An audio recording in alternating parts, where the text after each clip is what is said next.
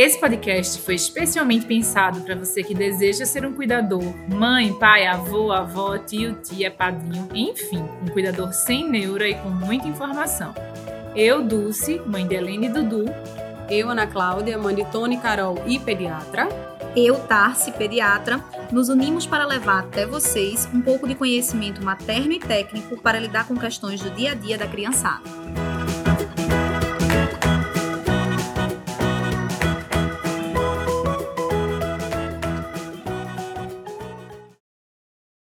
Bem-vindos! Esse é o nosso terceiro episódio do Pediatria Sem Neura. Hoje a gente vai falar sobre crescimento da criança. E aí, meninas, tudo e bom? o que é? Tudo bem, vamos embora. Vamos lá, mais um episódio. Esse aqui, bom, todos eu vou dizer que esse aqui tá muito bom, tá, pessoal? Mas é porque a gente tem escolhido, assim, com muito cuidado, pensando, repensando, enfim, os temas do podcast, né? Mas vamos lá, porque esse tá muito bom, pessoal. A gente vai falar sobre crescimento da criança e primeiro, né, falar eu Dulce como mãe, qual é a minha experiência com o crescimento dos meus filhos. Eu estava até conversando com as meninas aqui um pouquinho antes do podcast começar. E assim, eu não tenho muitos relatos de preocupações com o crescimento, apesar de ter empatia com muitas mães que que passam por isso, por essa questão. Meu, minha preocupação era um pouco o contrário. Eu tenho bebês gigantescos. Os dois, né? Não são mais bebês, mas Dudu e Helena nasceram grande, e aí as meninas estavam, mas vocês têm, você mede quanto? Eu tenho 1,76m. Então, veja bem, se é, eu não tivesse um bebê grande... Nada, né? Virou nada, dois não, pingos. Pois é, eu tenho 1,57, pessoal. Eu queria só 6 centímetros de doce. 6 centímetros, eu já tava muito feliz, pessoal. Eu tô com 1,63, eu acho que eu tô meio mediana aí no contexto. Tá, tá tranquilo. Você tá na vantagem, viu, Aninha? Mas a minha, eu acho que, eu, e eu estava até falando com as meninas, a minha noia mais desse começo de crescimento foi ao contrário, né? Eu tive diabetes, como eu tive diabetes gestacional, a minha preocupação é, era de ter bebês muito grandes, né? Que aí também não é tão legal. Mas, graças a Deus, deu tudo certo os meninos são bebês, são crianças, né, dentro de um percentil, vamos dizer assim, alto, mas a gente ficava sempre, né, naquela dúvida, naquela coisa, e eu sinto muito que isso é uma preocupação do primeiro ano de vida, né, que quando a gente tem essa informação naquela consulta mês a mês,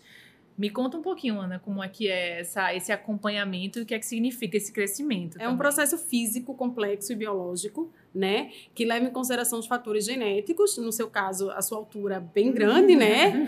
e aí, e os fatores ambientais, que são aqueles mesmos fatores que a gente leva em consideração desde os primeiros mil dias, que é o nutricional, o ambiental e o afetuoso. É, Também, como os gente, três. Como a gente não tem esse conhecimento, as mães se apegam muito a números, né? Então, o número a se apegar é quanto meu, meu filho está medindo, quanto ele está pesando e qual é o percentil dele. E aí, nesse primeiro ano, acho que começa aquela comparação. Todo mundo diz, não compare, não compare, mas não tem jeito.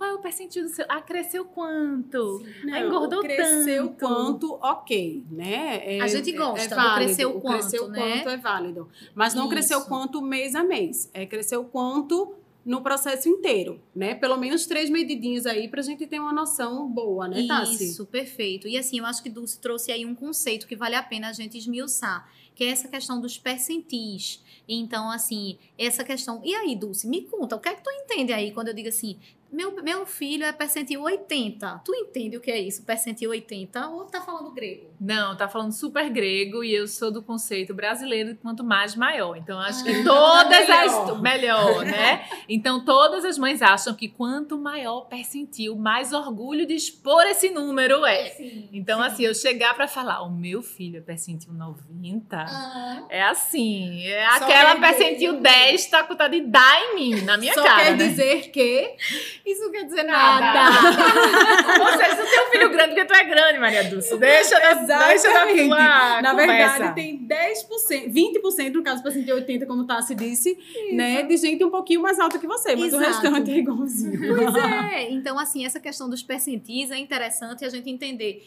Percentil é porque a gente tem que remeter à ideia do 100, do 100%. Então, se você tem um filho que ele é percentil 50, isso significa que tem 50% de crianças que tem que é é mais que são mais altas do que ele, e 50% que são mais baixas. Então, por isso que é aquela história do percentil 50 é algo que, ah, ele tá na média, que legal. Mas ao longo do podcast você vai ver que isso não é o seu alvo de vida, tá? E a gente vai explicar bem por quê. Mas então, traduzindo, percentil 80, Dulce, significa que, de fato, ele é mais alto que 80% das crianças, dos meninos na idade dele. Mas ainda tem aqueles 20% que são mais altos do que ele. Então, é basicamente isso, né, Aninha? Resumindo. É, é, dos picos de crescimentos. Eu acho que isso é um ponto importante que a gente pode falar quando a gente fala que na gestação é onde tem uma, um dos maiores índices de crescimento desse, desse feto, dessa criança, né? Por exemplo, em torno de 12 semanas tem a produção dos órgãos tal, e tem, tem um grande pico de crescimento, mas o pico maior é de 20 semanas. Esse feto passa a crescer em torno de 10 centímetros a cada 4 semanas. Vê, é muita é coisa. Dentro da barriga é Isso, muita coisa. Né? Exatamente. E aí, em torno de 30 a 32, ele passa a ganhar um quilo a cada quatro semanas, né? Um uhum. quilo por mês. Né? E entre 32 e 36, ele diminui um pouquinho esse crescimento linear. Por quê? Um meio externo aí começa a interferir. Quem é? O útero, a moradia dele. Ele não consegue crescer muito mais. Então, ele começa a estabilizar o crescimento dele aí. E depois disso, quando ele nasce, a gente começa a fazer o crescimento anual, né? Que de zero a um ano, né? O primeiro ano, em torno de 25 centímetros por ano. De 1 a 3, em torno de 12, 12,5 centímetros por ano e de 3 até uns 7, 8, né, Tássia? Um pouquinho antes Isso. do estirão, em um torno pouquinho. de 5 a 7 centímetros por ano. Então não adianta a mãe chegar em uma consulta e dizer assim, e aí, como é que ele tá? Bem, Isso. em um ponto só eu não consigo dizer como é que ele tá. Eu tenho que fazer uma média de crescimento, porque na verdade, para mim, não é o centímetro que ele tá, é quanto ele vem crescendo, é quanto de velocidade de crescimento que ele tem. Eu costumo dizer, eu estava conversando que cada, cada criança tem a sua curva de crescimento. Isso, Isso, exato. E aí, quando a gente fala dessa questão da aferição desses desses dados na consulta, né? Isso aí, pessoal, é a essência da puericultura. Quando vocês ouvirem falar assim, ah, olha, vamos marcar uma consulta de puericultura, é exatamente isso, é um dos pontos centrais. Puericultura não é só isso, a gente vai fazer prevenção de acidentes, conversar sobre alimentação, imunizações, mas um ponto bem importante na consulta de puericultura é o medir e o pesar, né? E aí a gente tem três grandes pontos. Nisso aí que a gente precisa reforçar com vocês, que é o peso, a aferição do peso, que aí todo mundo, ai, vamos ver quando ele tá, quanto que tá pesando, né? Quanto ele tá pesando. Na verdade, tem mãe que quer começar a consulta pela balança, né? Sim, verdade. pela Não. foto da balança. Pela foto. Ai, mas é linda. A balança é. Quando as mães esquecem essa foto, eu sempre lembro. Olha a hora, corre é a hora é. da foto. Ai, eu acho maravilhosa essa foto. E aí a gente tem que lembrar do peso, tem que lembrar da estatura e um esquecido, mas que de um tempo para cá ele é muito lembrado, é o perímetro cefálico. E tem um grande motivo para a gente lembrar dele, né? Porque realmente ele é um marco. O perímetro cefálico, ele traduz o desenvolvimento, o neurodesenvolvimento. Aqui em Pernambuco, pessoal, a gente viveu uma situação muito séria, que foi a questão da zika e a relação com a microcefalia. Acho que tu viveu isso bem 2015, de perto, né? 2015, novembro de 2015, estava eu na maternidade e a manchete no NETV. Sim, nosso jornal local. Né? Nosso jornal local foi, a, foi o Zika vírus e a microcefalia, né? E a descoberta da, da, dessa, dessa questão, que já, já tinham bebês, estavam nascendo bebês com microcefalia. E, obviamente, todo mundo que tinha recém-nascido ficou em pânico, né? Em pânico total. E aí a gente realmente prestou muito mais atenção no perímetro cefálico, né? E isso era o acompanhamento do crescimento desse perímetro cefálico, até porque eu acho que bem no começo, meninas, né, ainda tinha o medo da zika no recém-nascido. Era, era tudo isso. muito, foi muito no começo, quando a Helena nasceu mesmo, eu estava na maternidade, eu nunca esqueço. Tanto é que todas as vezes que, né, que reaparecem, né, as mães, os aniversários, são, é sempre na época de Helena, sempre em novembro que, que reaparece. Que você não teve o cuidado, teoricamente, daquele Nenhum, repelente todo. Zero, zero, zero, zero, zero. Eu vivi no risco total e não sabia o que estava acontecendo. Liga, liga que na verdade ninguém sabia, ninguém né? Sabia, ninguém, ninguém sabia, ninguém tinha esse conhecimento. Então... Isso.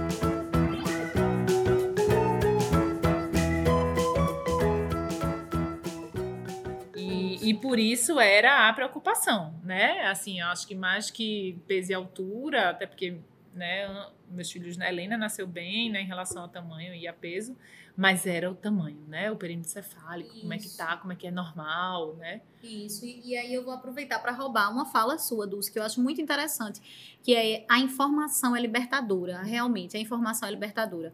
Porque depois que começou -se a veicular isso nos jornais, né, nos jornais escritos, nos jornais, nos telejornais, enfim, o pessoal começou a ficar mais atento em relação à importância da aferição do perímetro cefálico. E eu acho bem interessante porque hoje em dia a gente é cobrado disso na consulta, né, Com Aninha? certeza. E o perímetro cefálico é uma coisa que eu deixo para aferir por último, porque aí eu vou pesar ele peladinho, vou medir, depois quando ele tá bem tranquilinho, já no colo da mamãe, eu coloco sentadinho no colo da mamãe e faço a aferição do perímetro cefálico.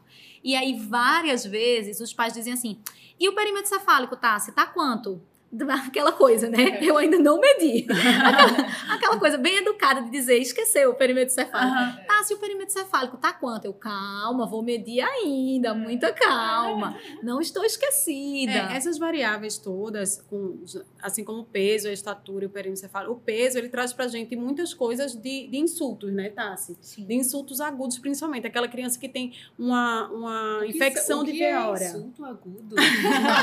Não, parou. Aí não faltei essa aula. Vai. De doenças agudas, Ah. de coisas rápidas, que é tipo virose. Isso. Qual a criança que passa por uma virose sem comer direito e Todas, tem uma perda é. de peso e tal? assim. E isso mostra pra gente bem rapidinho naquela curva. Na hora que a gente traz, que, é vem numa curva ascendente, de repente cai. Opa, o que, que aconteceu aí no meio do caminho? Aí a mãe normalmente explica: não, teve uma gripe, não comeu direito, passou um tempo sem isso. E aí a gente nota e depois ele recupera numa boa. É, eu, Né? eu- fazendo uma observação em relação à temática peso, que eu acho que é onde as mães também ficam muito demais ligadas e nesse, nessa, nesse quesito é assim que nasce e a relação disso com a amamentação também. Não sei se eu vou entrar em outra temática, pessoal. Eu sei que a gente Já vai É, entrar. entrou Ah, num isso. braço. Mas assim, eu lembro em algum momento da minha vida ter escutado padrões do tipo é preciso engordar 70 gramas por dia, sei lá, nem É, não, lembro quanto metade, era. metade Ai, 30, disso, sei lá, não 30, sei. pô. É, é. Isso 25 é a válido? Esses padrões são realmente para todas as crianças ou não? Ou... Existe uma média de ganho de peso que a gente espera para o recém-nascido.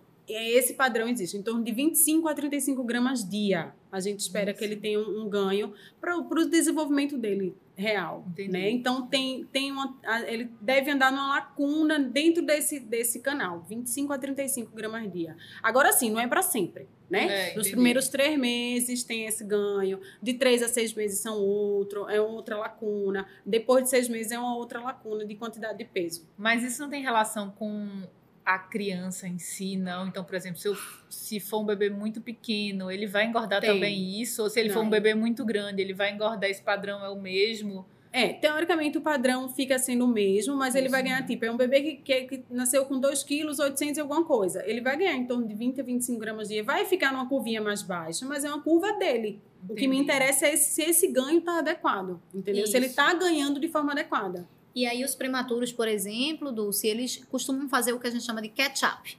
Então eles vão correr atrás, fora da barriga, eles do vão prejuízo. correr atrás do prejuízo. E aí eles ganham bastante peso, eles ganham, eles crescem em estatura, então chega a ser até impressionante de um mês para o outro, porque eles começam a correr aí Correr atrás do prejuízo, É, eu- entendeu? Eu, senti que no começo é, a, o quantitativo era maior. Eu lembro que a Helena, acho que com Isso. dois meses, do um para dois, do dois para três, cresceu seis centímetros. É, Foi uma coisa assim, eu falei, meu. Deus, vai ser um gigante. É. né? Mas é porque nos primeiros seis meses ele cresce em torno de 15 centímetros. Ah. e os outros só. 10 centímetros coisa. do primeiro ano fica para o segundo semestre. Então eles ganham bastante.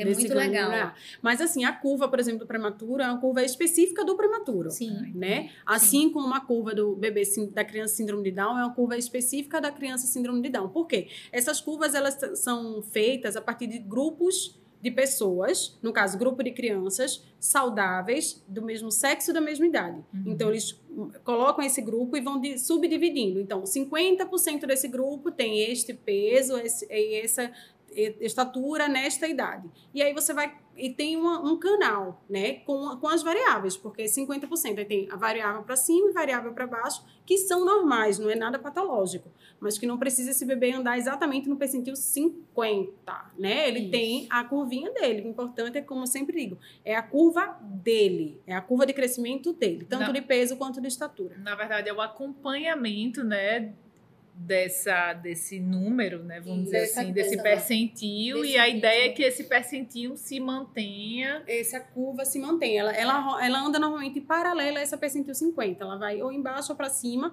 mas o importante é que ela mantenha uma curva de crescimento. Isso. Essa questão, só voltando um pouquinho essa questão dos insultos agudos. Bonito isso, né? Tá lá em todos os livros de medicina, viu, Poxa. É, é por isso que é por Teu isso CRM que hoje, neste momento você é cancelou seu CRM CRM. Cancela, cancela esse CRM. Mas olha, os insultos agudos, eles, eles realmente são, são bem importantes. Tanto é que quando a gente fala de crescimento, a gente tem que lembrar dos fatores intrínsecos, genética. Então, por exemplo, ah, eu tenho 1,57 e meu marido tem 1,69. Caio, desculpa, contei tua estatura. Ele diz Eita. que é 1,70, mas é mentira. Então, para quem está escutando, é 1,69. Mas a gente tem os fatores O alvo deles acaba que é mais baixo um pouco. É, pois é, né? O, o que temos, vamos lá. Mas aí tem os fatores extrínsecos, que aí a gente pode cuidar disso daí. Aí volta para a temática dos mil dias. Então vamos caprichar nesses mil dias aí, numa nutrição legal, numa alimentação saudável. Dormir né? cedo. Dormir cedo. Vai tudo dormir cedo lá em casa. É. O dormir, dormir cedo, sim, é. Dormir cedo. Sim, tem dormir grande cedo. impacto no crescimento. o pico do hormônio do crescimento. Ou seja, pandemia, meus crianças é, é, minha filha, pois lá em casa vai ser toque de recolher, eu não quero nem ah, saber. É ótimo ser mãe antes do filho nascer, Tassiana. Eu quero começar com você daqui a três anos.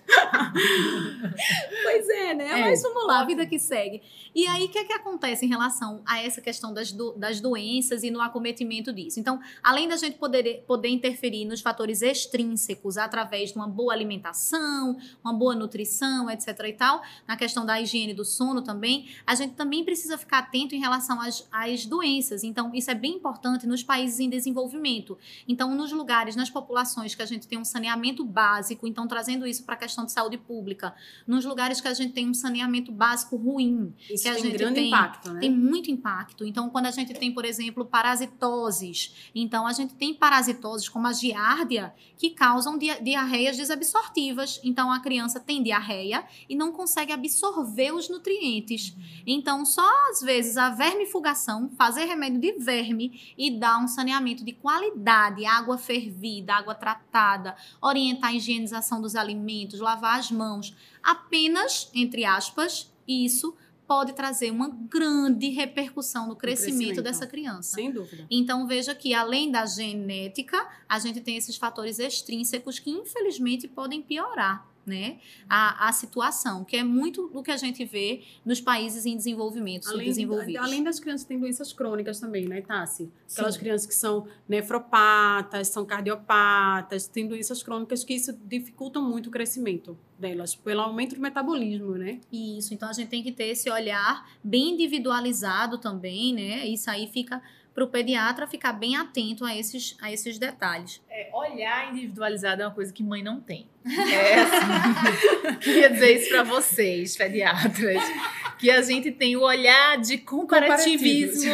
entre amiguinhas, filhos de amigas que tiveram na mesma época. Então, assim, a gente não sabe disso. Sim. A gente sabe, assim, o meu é 80, o seu é 70, o meu é 50, o de 10 está ali. Louca, louca já, já percentil louco. O meu filho tem 4, que nasceu com 4 quilos. Não, o meu nasceu com 2. Já sente, então, assim. É é uma é, coisa mas, mas, assim, difícil. Assim, a gente, gente, acaba que a gente faz comparação também. É, a gente faz. compara. A gente só não deixa isso bem explícito, que é para não enlouquecer ninguém. Claro, exato. Até porque essas curvas de crescimento, que a gente fala tanto nessas curvas de crescimento, né? Como elas foram pensadas. Então, é, é até uma coisa, assim, interessante para o estudante de medicina que está nos escutando. E aí, por exemplo, eu sempre falo isso para as minhas residentes de pediatria, que a gente precisa entender bem essas curvas, porque você pode se deparar, por exemplo, com um pai curioso, uma mãe curiosa. Então, em plena consulta, assim, o pai, um cara super inteligente, assim, que mexe com a bolsa de valores e tal, e aí ele falou para mim, ele não é brasileiro, a mãe é brasileira. E aí ele falou, tá, assim, mas vê, você tá comparando ele com crianças de onde? Essas crianças são todas brasileiras?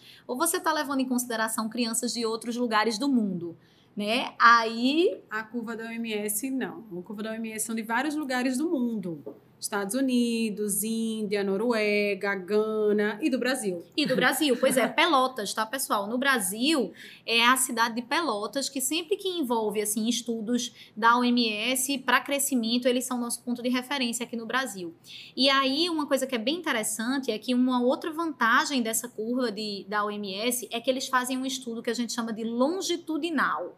O que é que é isso? Ele vai pegar aquela criança, para essa, essas curvas, por exemplo, foram mais de 8.500 é, jovens, crianças, né, que acompanharam. Então, ele vai pegar aquela criança e ele vai seguir com o crescimento daquela criança. Então é bem, bem importante porque não são crianças diferentes, é a mesma criança que ele vai seguindo e crianças teoricamente saudáveis. saudáveis. Então isso é um ponto importante da OMS, tá? Por exemplo, com essas curvas da OMS agora, que são 2006, 2007. 2007. É porque 2006 né? é de mais novo, né? 2007 é de Os mais, mais velhinhos. Foi quando introduziu, veja que coisa recente, mas até lá a gente trabalhava com curvas que o aleitamento materno não era padrão. Então, eram crianças alimentadas com fórmula.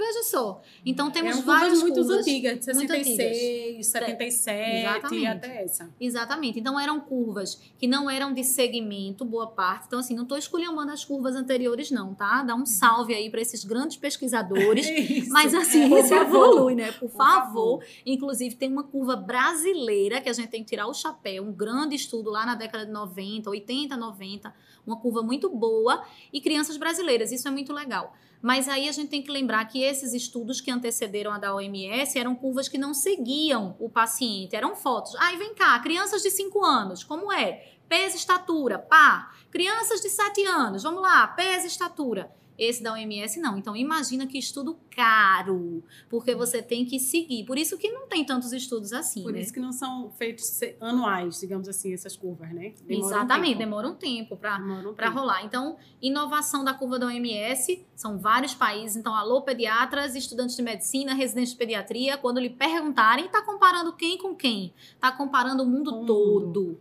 Né? É, a gente tem uma curva que foi feita aqui em São Paulo para pacientes síndrome de Down.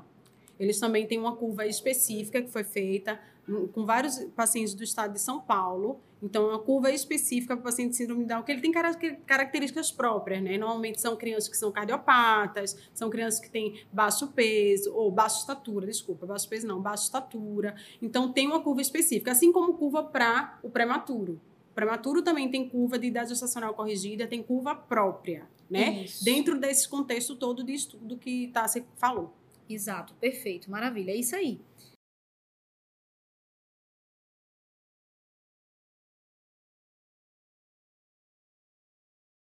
E Tassi, eu lembro que essas curvas, eu acompanhava a curva de Dudu e Helena. É, de, de Helena, não, de Dudu, eu acompanhava a curva na caderneta é, de vacinação pública. Na verdade, eles saíram, Dudu teve que tomar a BCG que toma quando nasce, né? Isso. Estava em falta, que geralmente o, o, você pode comprar particular no próprio hospital. E Sim. aí não tinha, só tinha na rede pública. E eu saí, levei Dudu na rede pública e eles me deram, como ele não tinha carteira de vacinação, eles me deram lá na rede pública a cadernetinha e que além da vacinação tem é um livrinho que eu não li, pessoal. Ah, não tem muitas coisas. Eu achei muito livrinho. fofo, que tinha várias informações. Mas ele tem muitas várias informações eu não mesmo. Li, eu não mesmo. Li. Inclusive, inclusive tem como você colocar o acompanhamento de cada cada antropometria do, do, bebê, mês a mês lá, tem um quadrinho é, enorme. Não, só quem colocar. mexia nesse, nesse livrinho era pediatra e ela que fazia, botava o um pontinho lá e tal. E, e blá, você, blá. Maria Dulce, não parou para ler, né? Muito bonito, é Maria demissão, Dulce. a pessoa no puerpério sem dormir, tu ainda quer que eu leia um livro. Não, e Não. o livro, este livro, que Maria Dulce só recebeu no posto, porque ela foi ao posto de saúde, ele é obrigatório ser dado por todas as maternidades. Isso, Todas mesmo que elas. seja da rede privada, Todas porque elas. Isso é uma, uma publicação do Ministério da Saúde, riquíssima, pessoal. Então vai ficar aí de tarefa de casa, tá? A gente vai colocar lá no, lá no Instagram também, a gente vai colocar o link para vocês fazerem um download. Porque Ah, é, Ah, que moderno. tem, sim, Tem. o download. O download da caderneta, se você quiser só da, do gráfico das curvas, tem o download também só para as curvas, para você levar para o pediatra, se quiser. e já Isso. levar. Mas, minha gente, eu queria dizer que, por favor, pessoal do governo, é, coloquem isso online, porque eu me senti uma mãe terrível porque eu perdi. Eita, eu perdi a carteira de vacinação. Tem um... Ah, tá. Depois de feita a vacinação. Depois de feita. Ah, calma, muita calma nessa hora. Perdi a carteira de vacinação e and só consegui resgatar porque Eita. algumas das vacinas eu dei na rede particular e eu trocava mensagens com a, a pessoa da clínica de vacinas e tinha foto. E Eita. ela, a- o registro dela, ela, no sistema dela, ela tinha o registro de qual vacina, lote, não sei o que, lá, lá, lá. Ah, Mas eu perdi essa vacinação. Poxa. Então, pessoal, é tudo online hoje. É, Vamos lá. é. Eu sei que o online não tá para toda a população, né? Eu tô Isso, brincando aqui, isso. né? Eu tô É, brincando, eu sei disso, mas num futuro breve. Sim, pensar Isso, nessa- mas a caderneta ela tem muitas informações de aleitamento, amamentação, de puerpério, fala muita coisa de puerpério, de crescimento, desenvolvimento, de marcos de desenvolvimento. Tem muita coisa Ah, eu gosto muito caderneta. da página 29. Que conversa. Eu juro, Eu Eu sei a página, porque eu sempre, eu sempre mostro para as minhas mães no consultório, porque a 29, ela tem a cor do cocô. Tu tá bem. Ela, ela tá Não, querendo evitar não, essas não. fotos no celular dela, que eu tô ligada. muitas, muitas fotos de cocô, mas eu mostro. Olha, página 29, pessoal, tem a cor do cocô. Então dá uma olhada lá, entendeu? E aí é legal, porque eles colocam assim, fezes normais e fezes suspeitas. Então a mãe já Tem fica tudo, ligada. tem tudo, sem brincadeira, tem muita coisa. Tem Então muita. Façam como eu, leiam. É, Vale a mesmo. pena, vale a pena. Olha, e aí uma coisa interessante, já que a gente fala de crescimento, tá falando de crescimento, né? É uma pergunta também que eu recebo muito no consultório é assim, ô Tassi, será que dá pra saber qual, qual a altura que meu filho vai ter, minha filha vai ter, né? E aí tu já se perguntou sobre isso, Dulce? Já fizesse esse cálculo? Sabia que tem um cálculo pra isso? Não, nunca fiz. Eu acho que já que os meninos, assim, sempre foram meio grandões, assim, eu... Sei lá, não tinha essa preocupação, não. Eu acho que tinha essa consciência dentro de mim, esse Uhum. sentimento que eles vão ser grandes. Grandes assim, né? Eu sou alta. O pai é... Vamos homem ele não é tão alto, não. Vamos Mas- fazer o cálculo, então? Aí. Vai, Olha vai. só, vou colocar essa fórmula lá no Instagram também, porque aí quem tiver curiosidade de fazer aí o cálculo pra Isso. saber, né? Mas vamos lá, vamos, vamos ver com, com o Dudu e com a Lembrando Helena. que é em centímetro, né? Em O cálculo. centímetro, perfeito. Então a gente vai fazer o seguinte: primeiro a gente vai pegar a estatura, se for uma, uma menina, Helena, por exemplo, tá? Então a gente vai fazer uma média aritmética da Certo. altura de vocês com um diferencial que é uma, uma subtração. Então anota a formulazinha aí. Então vai ser 1,76 Yeah. Em Certo? Em centímetros, 176. 176. Eita, igualzinha. Eita, a gente combinou. Tem verde aí? Tem não. Pra apertar. Tá bom, então. Novinha ela. Então, 176 mais 176. 177, tá? Ai, Ele faz perdão. questão de um 177. centímetro. Ah, tudo bem. Então, Mais 176 mais 177 menos, Menos 13. por ser menina, que vai ser subtração. Já em Dudu, a gente soma 13. Exatamente. E divido por 2. Isso vai dar 1,70. Olha aí. Então, em torno disso que a Helena vai ter. E aí a gente tem um canal, na verdade, que aí varia um pouco de livro para livro. Tem lugar que diz que é mais ou menos 5. Então seria de Isso. 165 a 175. Tem lugar que diz mais ou menos 8, É, né? Se for menina, se É. for menino, mais ou menos 10. Isso, varia um pouco. Mas vamos trabalhar com isso, entre 165 e 175. Esse é a, a estatura alvo de Helena, é 1,70 com esse desvio para mais e para menos. Helena, 1,70 tá ótimo, filha. porque veja, não estou reclamando de barriga cheia, não, mas uma pessoa com 1,76, eu coloco um salto, eu fico a pessoa mais alta da festa. É, Fica é. assim, aí eu combino com Bruna. Bruna, minha sócia, tem 1,76, exatamente igual a mim. E na época que a gente ia pra balada, que hoje a gente não vai mais, obviamente. Obviamente Que não. É, essa? é por causa do corona, Ai, coronavírus, né? coronavírus. Ah, sim, ah, coronavírus, total. Mas da época que a gente aglomerava, eu combinava com ela, Bru, tu vai de salto hoje? Ou tu não vai de salto? Porque se tu for de salto, eu vou de salto. Porque eu converso contigo, senão a gente ficava baixando a cabeça pra conversar com alguém. Sim. Então, 1,70 tá perfeito, que você vai comprar o salto que quiser e Isso. vai usar o salto que quiser. Pois é. Já tá sendo, não tem problema nenhum. Não, com- vamos ver meus picotos, vamos ver. É, Vai, vou fazer um vai. cálculo aqui. Caio vai me matar, porque eu tô- vou contar que ele tem 1,69. Já Mas contou, vamos, já vai. contei. 1,69 de Caio com 1,57 meu, certo? Menina, que é baixinha. Eita, menos 13 dividido por 2. Altura, é um pouquinho mais alto que você, meio É, centímetro. 1,56 e Meio. meio. Olha, Olha aí, ó. Faz Dudu, faz Dudu. É, vamos, vai, Dudu, agora. Diz aí. 177 com 176. 177 com 76. Mais, Mais 13. 13. Calma, errei a conta aqui. Tô com a calculadora e errei. Tudo bem. Mais Mais 13. 13 dividido por 2. 1083. 1083. grandão. Arrasou, viu? Grandão. É, olha aí, ó. E tu, Aninha? Vai tu agora. Eita, e quem disse que eu sei a altura do meu marido? Acho que é Bonito. 175. Breno, manda tua altura aí, Breno. 175 certo. e o meu é 163. Certo. Aí tem e Tony, aí, Tony, vou colocar mais aqui 13. mais 13, dividido por 2. 175, ó. Maravilha, perfeito. E Caroca, Caroca, vamos lá. Um, 175 certo. mais 163. 163 Divi- menos menos 13 dividido por 2. 162. 62 e meio. meia altura, Olha aí, ó, show de bola. Pessoal, a gente vai colocar essa formulazinha lá no Instagram para vocês brincarem bem muito e fazer lá os cálculos, né? E já ter a estatura alvo. Só que isso também é bem importante, né, Aninha? Pra gente também não criar uma expectativa. Cuidado com isso. Porque, na verdade, essa estatura alvo é só um guia. Assim como aquela curvinha lá verde, né? Lá do percentil 50, o tão almejado percentil 50, né? Curvinha verde, isso também não quer dizer muita coisa. Cada um tem a sua Isso, curva. tem a sua curva. Eu tenho um paciente que tem uma curvinha mais baixa e o pai sempre brinca, ah, aquela curvinha daqueles magrelinhos, né? Não, é a curvinha dele, é o biotipo dele, né? E aí é a curvinha dele. O importante é, como a gente tava falando e batendo na tecla, é a velocidade de crescimento que ele tá tendo. Isso é que é o mais importante. Então ele pode ser baixinho e ter uma, uma velocidade de crescimento ok, e pode ser muito alto e ter uma velocidade de crescimento ok. Isso aí não. Então, não é o percentil que a gente tem que ter. A gente tá- faz só uma um comparativo, mas lembrando que ele tem a curva própria. A curva dele, porque depende do contexto que ele vive também e da carga genética que ele carrega. Isso, essa questão da velocidade de crescimento que a Aninha está falando é tão importante que isso fala até a favor de já estar na puberdade, estar vivendo o estirão da puberdade.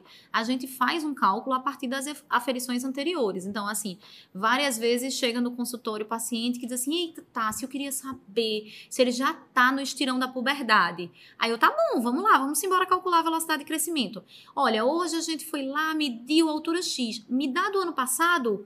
Eita, faz uns cinco anos que não vai no pediatra. Eu, É, parece uma pessoa que Eu- eu conheço, que tem vários pediatras Eu- entorno. E, e- Tem só 500 pediatras em torno dela. Maria Dulce, cadê a consulta do pediatra de rotina?